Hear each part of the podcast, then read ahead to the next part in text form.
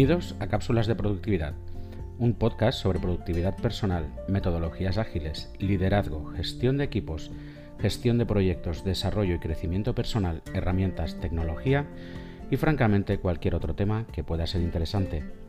En este episodio vengo a hablarte sobre algunos consejos para intentar mantener la cordura y la salud mental trabajando desde casa.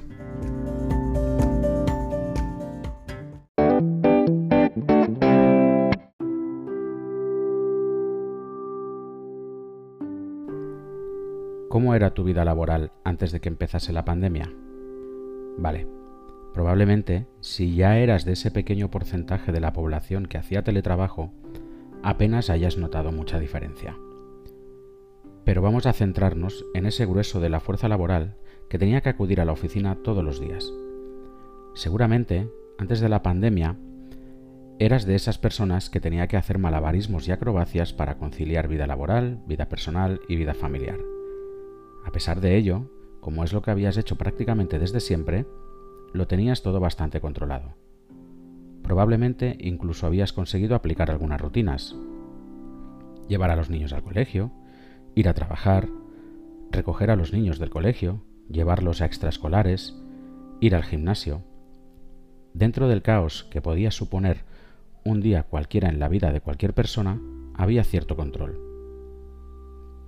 La situación actual lo ha cambiado todo. Probablemente ahora estés haciendo casi los mismos malabarismos que hacías anteriormente, pero de otra forma.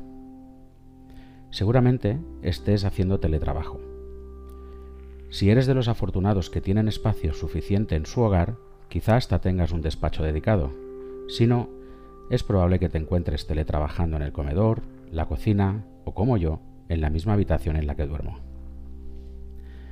Si tienes hijos, en el mejor de los casos, quizá hayas tenido la suerte de que todavía no los hayan confinando desde que volvieron al colegio. En el caso de que alguno de sus compañeros de clase haya estado expuesto al COVID directa o indirectamente, te podrás encontrar con, con, que confinen a toda la clase y por consiguiente que tus hijos estén 15 días en casa contigo.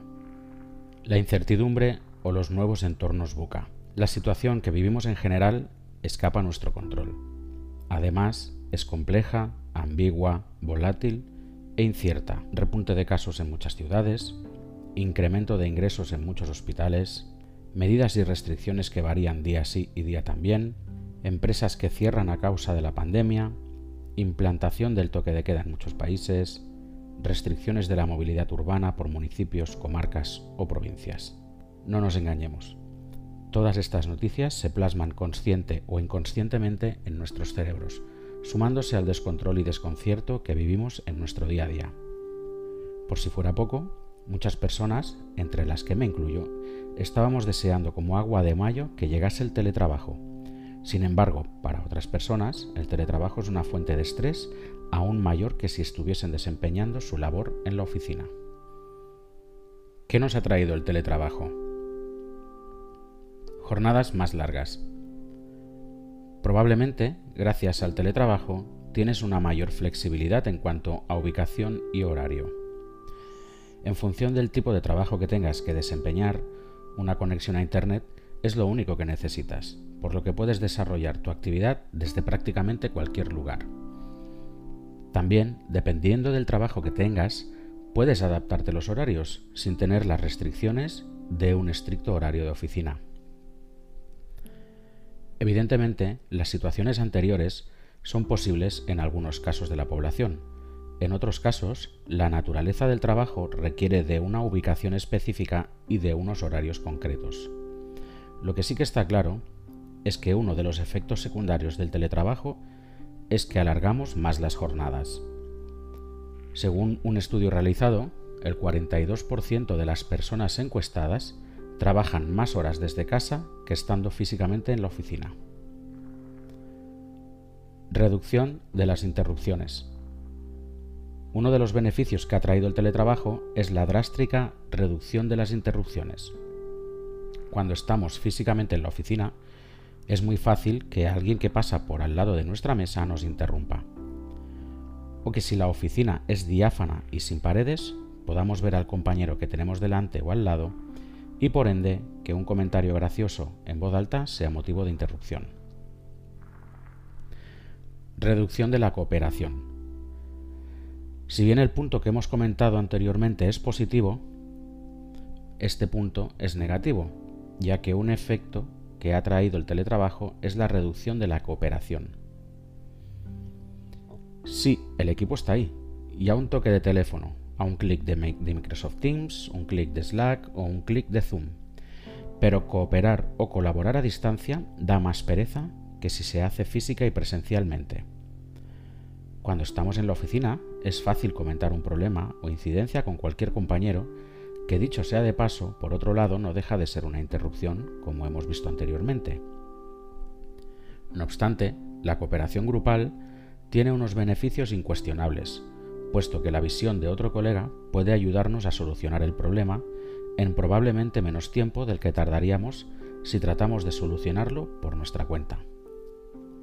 No obstante, como decía antes, el teletrabajo ha hecho que intentemos resolver las cosas más autónomamente, ya que a nivel mental, por el simple hecho de tener que descolgar el teléfono, marcar la extensión del compañero o compañera, esperar a que conteste y arriesgarnos a que esté comunicando, hace que se pierda la inmediatez cooperativa que sí tenemos en la oficina porque tenemos la visual del compañero o la compañera al que queremos preguntar. Puedes vestir como quieras. Aquí mi recomendación es clara. Aunque hagas teletrabajo, vístete. No estés en pijama todo el día. No hace falta que te vistas de traje corbata, a no ser que tu trabajo lo requiera y tengas que hacer videoconferencias en las que debas mantener una imagen corporativa. Pero en cualquier caso, vístete.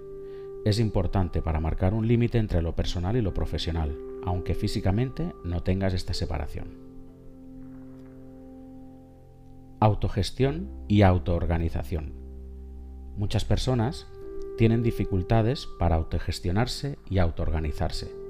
Son buenas con el trabajo en equipo, pero a nivel individual tienen claras dificultades de autogestión. Para ello es importante que los miembros de los equipos desarrollen competencias individuales como la productividad y efectividad personal, la autoorganización y la autogestión para poder alcanzar buenos niveles de productividad. Como hemos visto anteriormente, la cooperación física y visual se ve resentida con el teletrabajo, por lo que las personas que trabajan bien en equipo pueden verse afectadas al sentirse solas y sin rumbo. Para ello es fundamental contar con buenas herramientas de trabajo en equipo, herramientas que te permitan distintos tipos de comunicación, como la comunicación visual, comunicación hablada y comunicación escrita. Algunos ejemplos de estas herramientas pueden ser Trello, Asana, Slack, Teams o Zoom. Tres tips para que los líderes puedan apoyar a sus equipos. El éxito de un equipo se debe a las personas, y como hemos visto antes, las personas son miembros individuales con emociones, sentimientos y problemas reales. Por ello, los líderes de los equipos deben saber empatizar con las personas y ahora más que nunca estar pendientes de ellos para que no tengan esa sensación de abandono. Claridad en las expectativas. ¿Qué esperas de tu equipo? ¿Tienen flexibilidad horaria o por el contrario deben trabajar unas horas concretas y específicas? ¿Qué proyecto o proyectos, tarea o tareas son más prioritarias? ¿Qué requerimientos o necesidades son más importantes para cada proyecto o tarea? Las respuestas a estas y otras preguntas no deberían ser un misterio para tu equipo, y deberían saberlas desde el principio. En el año 2015 se realizó una encuesta a trabajadores de Estados Unidos y más de la, mitad de los encuestados dijo que no sabía lo que se esperaba de ellos en el trabajo.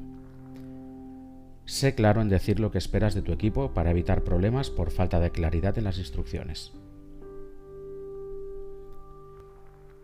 Empatiza. El ser humano es social por naturaleza. Empatiza con tu equipo más allá de lo estrictamente profesional. En lo profesional somos transaccionales, es decir, normalmente interactuamos con otros porque necesitamos algo de ellos.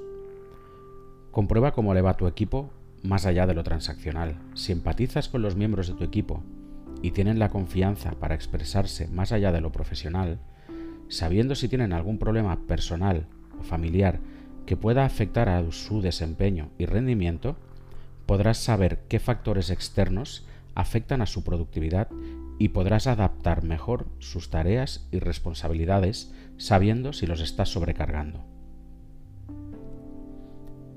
Fomenta la conciliación.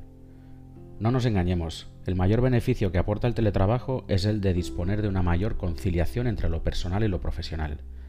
Demuestra a tu equipo que verdaderamente respetas esa conciliación y equilibrio. No pidas cosas fuera del horario de trabajo, no envíes o contestes correos fuera del horario de trabajo. Quizá lo hagas con la idea de que ya te contestarán mañana, pero la otra persona puede ser que piense diferente y se sienta abrumada y crea que debe contestar o hacer lo que se pide en ese momento para evitar que pienses que no está trabajando. Hasta aquí el episodio de hoy en Cápsulas de Productividad.